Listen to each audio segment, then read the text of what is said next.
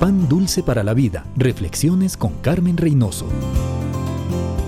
Una pareja me visitó hace poco. Estaban muy desolados por la muerte de su hija adolescente en un accidente automovilístico.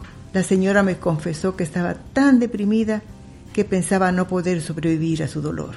Después de orar, le aseguré que sí podría. ¿Cómo? Veamos la fórmula, la que utilizaron grandes hombres de Dios antes que nosotros. Hay una lista completa en Hebreos 11. Ah, es que ellos eran héroes especiales.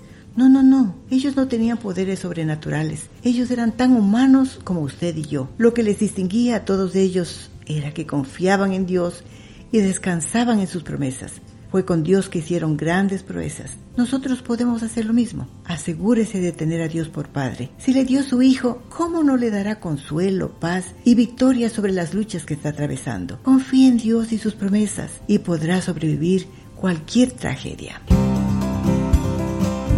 Pan dulce para la vida. Reflexiones con Carmen Reynoso.